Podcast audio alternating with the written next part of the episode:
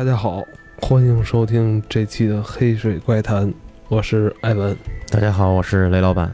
跟雷子许久没有录音了啊，上次录音还是夏天，嗯 现在已经是秋天了。那在今天的故事开始前啊，我想跟大家念一下我们前几期的一个听众留言。其实，哎呀，最近我也很久没有看这个留言了，嗯，但是在咱们之前那集消精除魔那期啊，挺出乎我的意外的。我看有很多听众都分享了自己在年幼时候被人消精的经历，我还说这事儿这么常见吗？怎么感觉好像每个人都有的？吓死我了！那期我就是在这个提经的时候。就是至少有二三十条，而且都是那个方法都是很很类似，很类似，就是这这回事儿啊。所以我就这事儿让我就特惊讶，因为我真是我小时候真的不知道这个啊，没想到在咱们朋友圈在咱们留言里边给证实了这件事儿了。因为我开始也是当故事听，至少它是有这个事儿是发生过，对对，而且大部分好多人都经历过这东西。这是不是可以申请一个什么非物质文化遗产啊？我操，这个。那说到这儿，我就我我我想问问那个老罗，哎，你你觉得这是咱们的一种民俗，还是说，呃，是起源于古代的某些什么仪式吗？还是仪式感吧。我觉得就是大家需要这种东西来，真的是消精。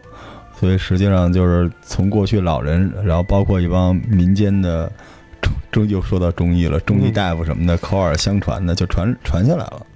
那你说这是不是就是心理暗示啊？就从心理这个层面上，肯定啊，就是中医原本不就是那个咱们聊过嘛？那医生下边是一个乌字儿，原本他就有心理治疗、心理按摩的这个方式。来，我念一条咱们听友的留言啊，这个詹小一，他说我小时候很好奇的摸过一个深山里的孤坟，啊，这个旁边长出了一束梅花，我心里认为这是一个美丽的小姐姐的坟。情不自禁地摸了已经长满青苔又看不清文字的古老石碑，回家就发烧了。我奶奶给我画了一个符，烧了放在水里给我喝。一个下午之后，我又 生龙活虎了。我真棒！这个战小鱼，我因为我我我知道啊，他是经常留言，还老经常给我打赏。哇，他有这样的经历让我也很惊讶啊！他真的是还摸坟去，摸完坟。回去，他他奶奶好像就是做法术的人啊，还会写符呢。再来念一条啊，这人叫 Simon，什么 Monica 吧？我操，这个媳妇儿刚生完孩子，第二个月的时候，丈母娘就过世了。生前来我家，丈母娘喜欢逗小孩儿，我们给小婴儿床头买了一个手动上弦的音乐铃。丈母娘很喜欢用这个铃来逗小孩玩。头七那天，媳妇儿自己在家里料理后事，孩子也跟她回去了。我自己一人在家，晚上加班熬夜到三点多，实在扛不住就躺下睡了。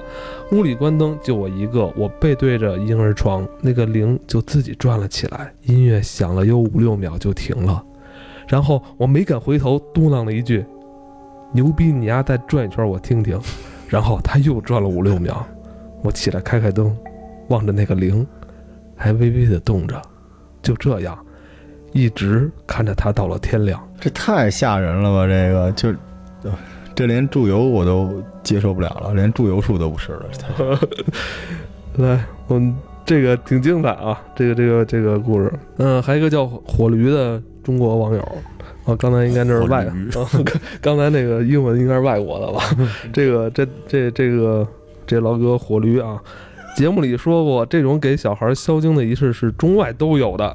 我就想，是不是哪期找个外国友人来聊聊？最好是来自儒家文化圈之外的国家，看看在不同文化背景下成长的人们对怪异事件是否有相同相近的认知和应对方法。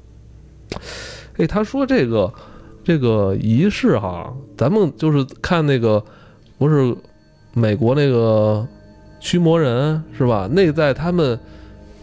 这个西方算是很具有代表性的这个恐怖片了哈。对他那个是，而且人家说了是那个不是请，就是梵蒂冈必须得啊。得批，就是批，对，走完流程得批，然后他安排一个嗯呃师傅过来去那儿消精去，消精去，对，差不多这意思。也是消精，对。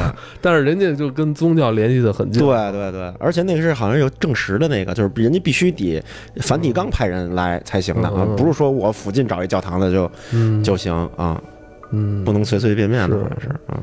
我其实之前经历过一些东西啊，当时在美国看的一些东西，就是特别奇怪，就是在国外他们也觉得，呃，说一个跟肖经稍微远一点儿的，就萨满教，就是当时有一本书是英文翻的，翻成中文叫《第一个女萨满》，就是他们觉得，就是你看啊，不管什么宗教，它最后那个仪式感都差不多，都是用自然造物的一些东西，然后某种奇怪的仪式，然后天和地、水和火等等之类的东西，所以可能这是一个现在科学解释不了，但是在很多民间或者不同的流派里面一直流传的一个比较公式化、标准化的一个仪式，只不过大家表达是不一样。你看多像啊！对抓紧时间再念一个啊，这个叫 Mr. O，Mr. O，他说，呃，小时候回老家进爷爷家的时候，老房子进门就一张桌子，上面一张遗像。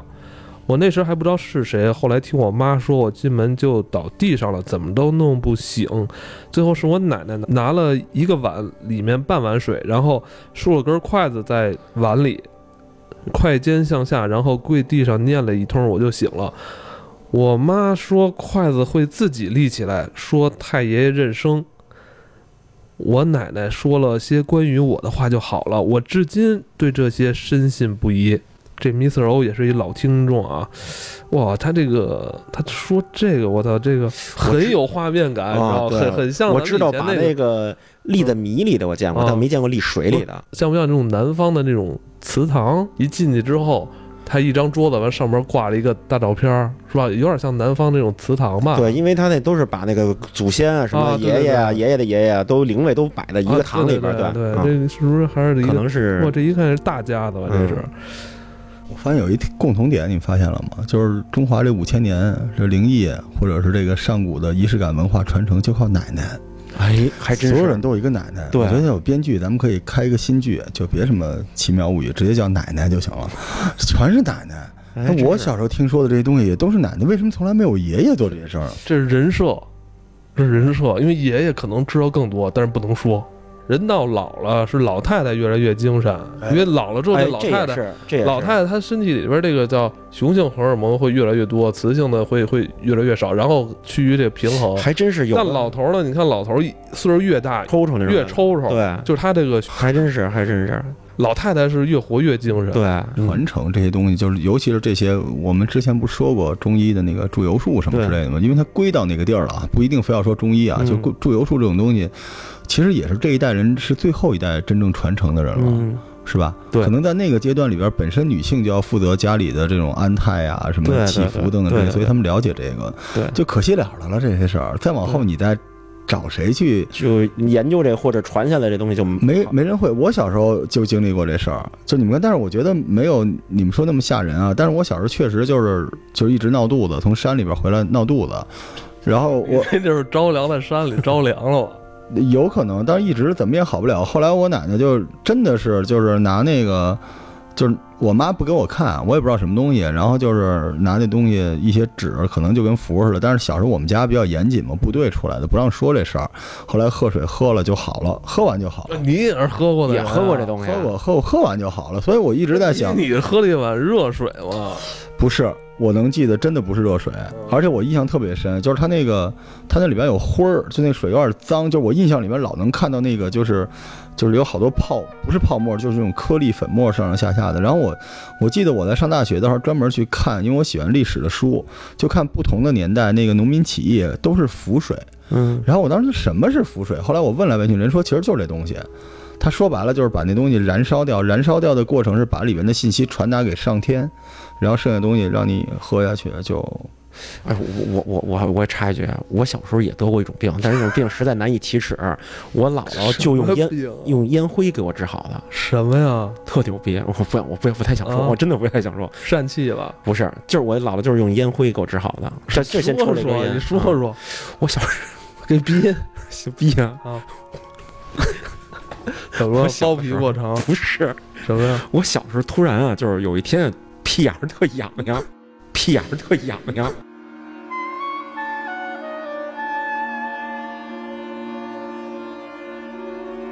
这是挠虫吗？不是，就巨痒呀。然就是后，挠虫。然后后来去去医院化验，就是也没什么事儿，嗯就奇痒无比，就没法坐着，就一直在那儿抠不。洗了，不洗怎么不可能洗？小学小学生每天都洗，洗的倍儿干净 一直坐那儿抠啊。后来就特痒痒，痒痒的不行了，然后去医院看也不灵，然后因为我姥姥不中医嘛，我姥姥我姥姥跟我姥姥说完了以后说，就我姥姥直接抽了根烟，然后把烟灰抹在那个肛门就外边抹了一圈儿，一会儿就好了。藿香正气你知道吗？嗯藿香正气水一般不都喝吗？嗯你不喝，如果你腹泻，你嗯拿那藿香正气水就涂在你的那个肚脐儿周围，嗯，涂上，然后我告诉你点什么类似口诀似的，反正念吧念吧就好了，我这么神特别吓人。所以我觉得没法说，你知道吗？只能我们说啊，就是大家爱信不信。但是这个这个东西它可能没有科学依据，但它确实真实的在发生，对太奇怪了。对对对对，再第二痒再养就用这招吧。哎，是管这招的吗？不是，不是。肚子疼，啊嗯，啊！你说这我以为是那挠虫呢。不是挠虫，我我之前化验没事儿也。我那个我一朋友跟我说，他小时候就是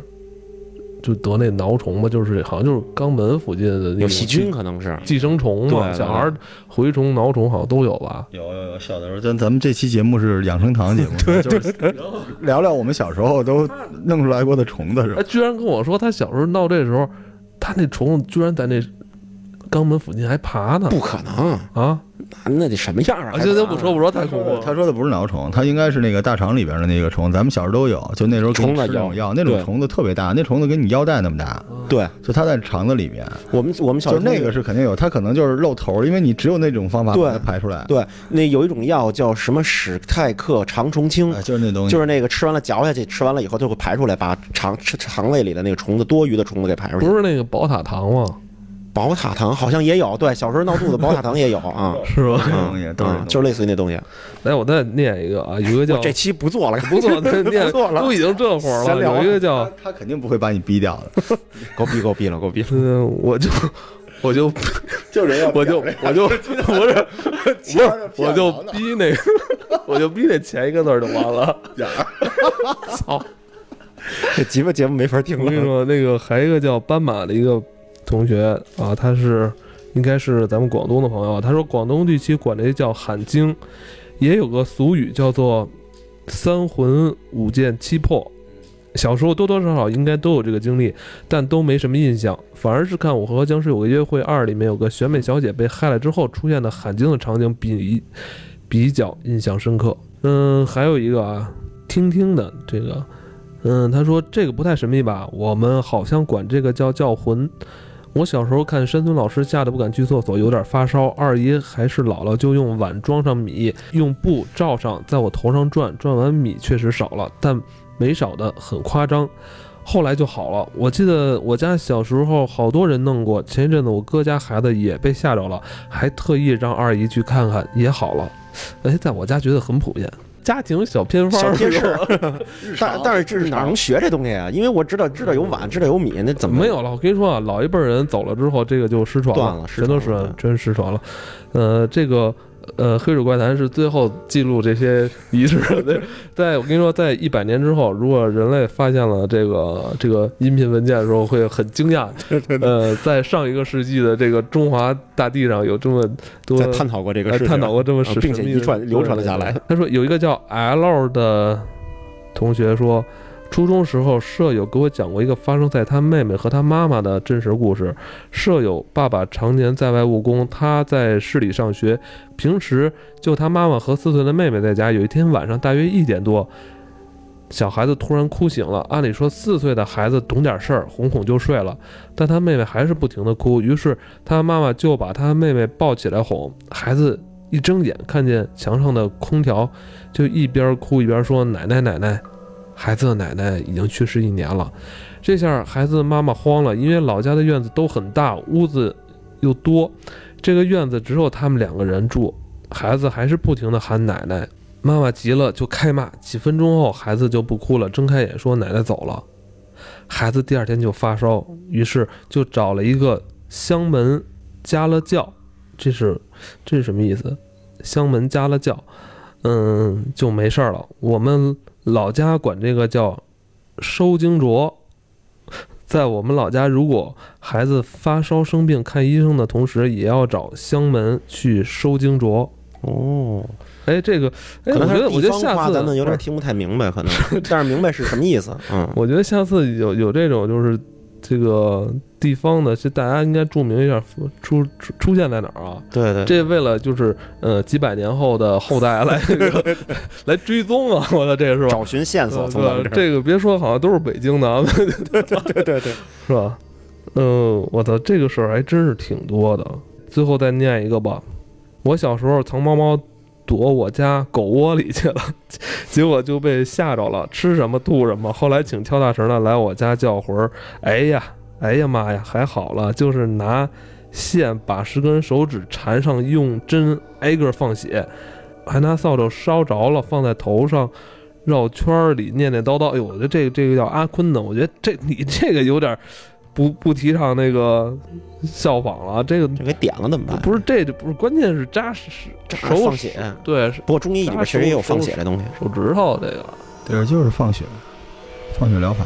这太疼了吧？这个十个手指头都扎，全扎。不是看他怎么扎了，有的因为如果是针灸的话，其实它就是呃不放血的未必不疼，嗯但是出血的未必疼，它可以很快的，就是一下就好了，它扎对了位置就行。嗯，哎呀，总之我今天就是挑了几个啊，挑了几个，其实还有很长的，写的跟小说似的，一连连发好几条的这个这个故事，大家可以在这个消精除魔这期再看看大家留言，好吧？我觉得今天这期就结束了。了是吗？这期差不多了，这期我觉得 那个今天也就算是附加一集吧，咱们指定就是放在哪儿吧，也算是怎么着都得把大家听友这故事挑一挑，跟大家说说，是吧？对对对，别让人白流年，别对白带。啊，好多新听友来了，新听友呢就也发了很多故事给我。今天这集就是做听友留言，然后这个邻居老爷爷与七十一间房这期啊，我再念一条吧。有一个叫赵的朋友，这个听友呢是在这个老爷要抽烟这期底下留的言，他说，呃，听今天这个这个故事，他说他想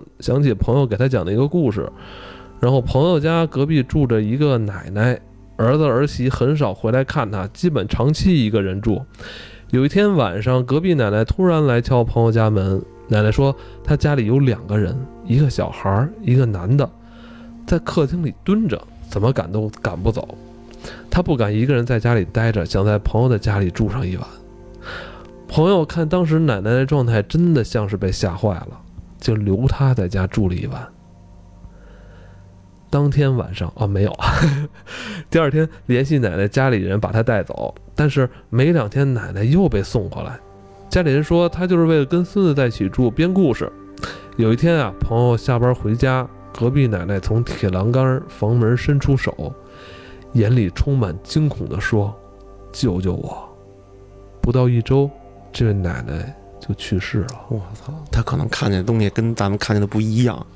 哇、我觉得这个这个这个故事太精彩了，嗯给大家那个理清一下这个顺序啊，就是说这个朋友啊，就是他们家的主人公的隔壁住着一个奶奶，对，这个奶奶呢，就是她的儿子儿媳啊，很少回来看他，是吧？空巢老人可能。哎，对，空巢老人。然后有一天呢，就是跑到这个主人公他们家说说，你能不能让我来住一宿？对对我们家有一个男的跟一个小孩蹲在我们家客厅不走，哦，然后老人能看见。然后结果第二天是这个老人的儿子儿媳说说这个他就编瞎话呢，他就是想去见他孙子是吧？嗯，对，是这意思。就不想一个人住，不想一个人住，对，太孤独了。对，结果更惊悚的是，这朋友有一天回家，这奶奶突然从这个铁栅栏里边伸出了一双，救援求求助呢。我操，嗯伸出了一枯骨一般的那个手，拉住他说：“救救我啊！”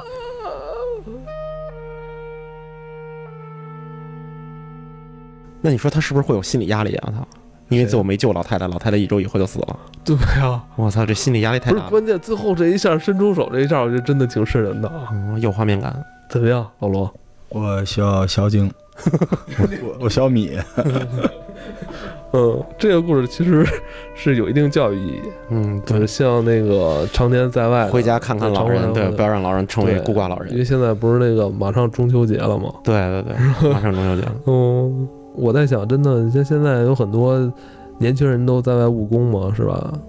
我觉得这种事儿啊，还真的是，还是应该会挺多的。得关。注，嗯，嗯，再念一个啊，再念一长的啊。这个长的这个这朋友的这 ID 就一个点儿啊。这个事情发生在我第一年新兵的时候啊。这位朋友以前当过兵哎，说我是二零一一年入伍的，新兵连三个月后开始下连队。我是云南人，后来被分到了云南保山市，因为是新兵下连队后，平时训练也比较辛苦，晚上还要站岗。我们部队在的地方已经是靠近城边了，晚上到八九点钟，基本上没有人，也没有车过了。我不记得是发生在几月份，有一天晚上，到我站岗，因为我站岗分白天、晚上，基本都是两个小时。那天我是站凌晨的两点到四点岗。哟，这岗还挺，这是最苦的一个岗，对这是人最困的时候了。到了时间，老兵叫醒我，因为没有睡多久，白天训练很累，我就昏昏沉沉的起来穿衣服。那天晚上我站的是部队大门口，而且都是老兵带一个新兵，啊，晚上不用站着，可以去这个港班室来坐着。那天我就先去了港班室等那个老兵，但是那个老兵估计偷懒不想来了，就继续睡觉。后来呢，就我一个人坐在凳子上，因为部队规定晚上岗班室不能开灯，所以我操，不能开灯，不能开灯，里边坐了一个人，开灯以后是不是暴露目标了？而且还得那个必须得特别端正的坐着，知道吗？我这个，嗯，哎呦，我看尿哪儿了？这个本身就很这这诡异，我操！对，我觉得，哎呦哦，这是为了震慑那些想偷着进来的人。那可能是，这他妈太吓人，这这必须得这么着坐着，然后还不开灯。呃，对啊，我的正襟危坐嘛，所以看不清太远的地方，只能靠着路灯看附近。因为当时就是一个人，而且大白，而且大晚上的凌晨两点，很困很无聊，所以我也就趴在桌子上睡了一下午。大概到了凌晨三点左右，突然醒了，就很突然醒的那种。我们港班室有玻璃窗，可以从里面看到外面的情况，我就从玻璃窗看外面，我就突然看到路的对面有两个人走过来，我可以这么说吧，因为我也不确定他们到底是不是人。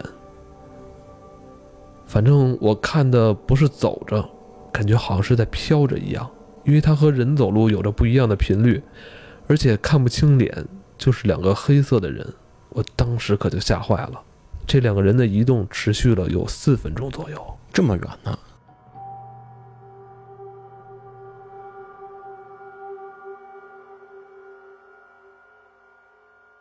哦，你说是不是两个黑人朋友夜里学迈克不是尔滑步呢？滑着走哎，的。滑步，老罗会会滑步，就是跑跑迷路了的马拉松选手，对，跑到这边儿。不过确实是我之前跟朋友聊过，就是他有见过阿飘的时候，这个人走路是有上下起伏的嘛，嗯一下一下的，但是人是飘着的，就跟踩在滑板上，比你你那那么走是感觉是不一样的，确实是。有的时候小的时候就是会突然遇到，就是有时候也会有幻觉，你对会记不住。因为我记得谁说过这么一句话，就是你真的觉得你的记忆都是真实的吗？对，它有可能是你后来很多映射不真实，但是我能记住的特别真实的，就是有时候你在夜里走着走着，你往一个你不太敢往一个方向去看，对，你会突然觉得毛骨悚然，就是你说是杀气也好，就煞气也好，就有那种东西出来。我小时候在西单里边有西单的胡同里边有这种感觉，因为胡同里边有的那个灯它是坏的，然后你就不敢往那边看，但其实你往那边看的时候，就有一种就是你刚才说的那种感觉。对其实我我突然想起个事儿啊，反正就是聊着玩儿的，对吧？嗯我童年有一个梦想，我可以在这儿释放出来。嗯我现在特别理解为什么有人给你投稿，嗯，首先他投完了，他那个梦想不管是真的还是错的，他都释放出来了。对，我我们家不是住庆王府吗？我小时候，因为我小伙伴都住在庆王府的那个后花园，然后我们家住在他的相当于卧室的那个主楼那个地方。嗯然后我从后花园到主楼，我要经过特别黑暗的长廊。我每次小时候玩到大概七八点钟，天黑了，那个时候也没有什么夜间活动嘛，大家就灯都熄了的时候，我要往家跑。因为那一路上我一边跑一边大声的喊，可能别人觉得我是鬼，嗯。但是我在跑那个过程里边儿，我特别害怕，因为你知道那种就是就是它是清朝的王府那样的，嗯。我就老觉得在半天空有很多红色的、绿色的那个像面具一样的脸看着你，在看我，然后我就一直不敢抬头，然后我觉得我脖子特别特别的沉，就一直跑，一边嚷着一边跑。后来我每次回了家，我妈看我的脸色就说你又你又怎么怎么着怎么着了，就是以后你别这么晚回来，到时候然后我我有一次我记特清楚就。一般说你别这么晚回来，咱这个可不干净 了！然后我妈就会跟我爸商量，说这个孩子，你妈，你妈跟你爸说，要不然咱俩出去把那个除了。就可能我爸已经从窗户窜出去了，就是说，但是因为那是部队的大院嘛，但是我确实一直记着红脸绿脸，而且我能想起当时我那种毛骨悚然，因为人炸毛和猫炸毛是一样的，就你后脖梗子特别发凉，对对对我就一直记着那种感觉。对，哎，我今天终于说出来了，我可能就好了。哎，我说一个吧，就是我我没有你这么就是没没这么精彩的经历啊。就是小时候我们家住六楼，但是你知道那以前板儿溜溜没电梯，你知道吗？然后我们家那会儿那个那个灯是声控的，不是声控，没声控那种，嗯就是它那种那种微弹簧的，你嗯摁下之后，可能过三十秒之后，吧唧它就灭了。啊，然后我那会儿小，你知道吗？那会儿也就八九岁，你知道吧？然后我现在清晰的记得，一楼、二楼的灯都特好用，它可以维持一分钟，我一分钟怎么着都能上完这层楼了。嗯，那肯定的，从三层、四层开始，这个灯就特别很快就是很快，基本上。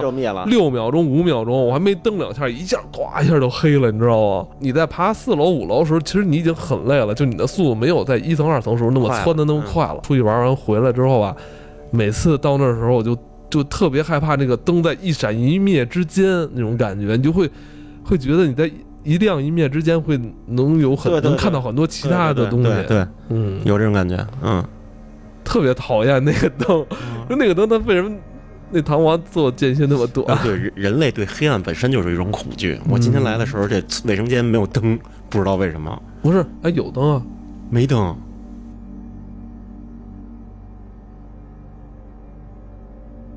最后再说一个，就是你说这黑暗这事情，我小时候我爸妈一直提醒我不让我看大海，就在海边的时候，就不要往大海的深处看，因为那时候有一个传说，小孩看多了会被吸进去，就是你就开始往海里边走，或者你不往里边走，你也会特别害怕。我我印象挺深的，关于你说这件事儿，我刚想起来，前一阵儿有一个有一个新闻，那个新闻就是那个小孩在海边上，然后就被海吸进去。